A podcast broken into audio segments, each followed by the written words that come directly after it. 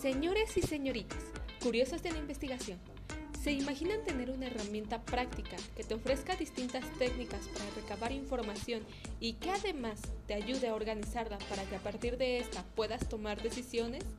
¿Qué? ¿Crees que no existe? Por supuesto que existe. Esta herramienta tan útil y capaz es llamada estadística. Pero, ¿qué es la estadística? Se define la estadística como la ciencia que busca reducir la certidumbre mediante el análisis sistemático de datos que son recogidos de la realidad.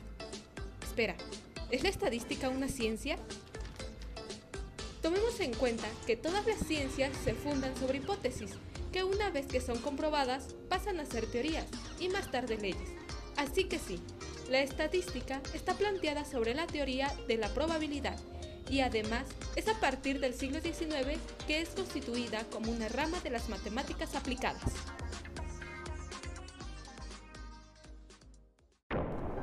Y sí, como se los mencioné al inicio, la estadística nos permite, mediante técnicas sistemáticas, la recolección de información, la descripción de la misma y la inferencia de conjuntos amplios.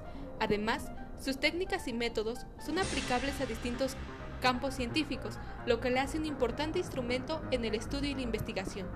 Así que a continuación vamos a repasar las etapas de la investigación donde la aplicación de la estadística brilla.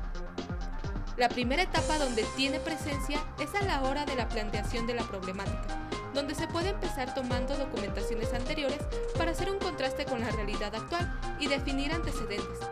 Enseguida, la hipótesis es la formulación de los supuestos de la investigación.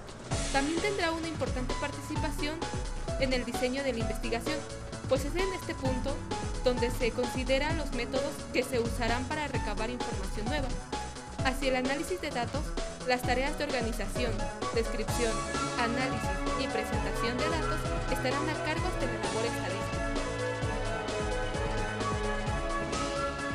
Hacia el final de la investigación, encontraremos nuevamente involucrada a la estadística en la determinación de conclusiones. Finalmente, se concluye la presentación del trabajo de investigación, en la cual el uso de gráficas y tablas facilitará la interpretación de resultados por parte del lector.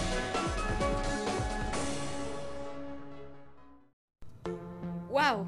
Demasiados usos de la estadística en la investigación. Pero estos maravillosos usos, ¿los pueden aplicar todos?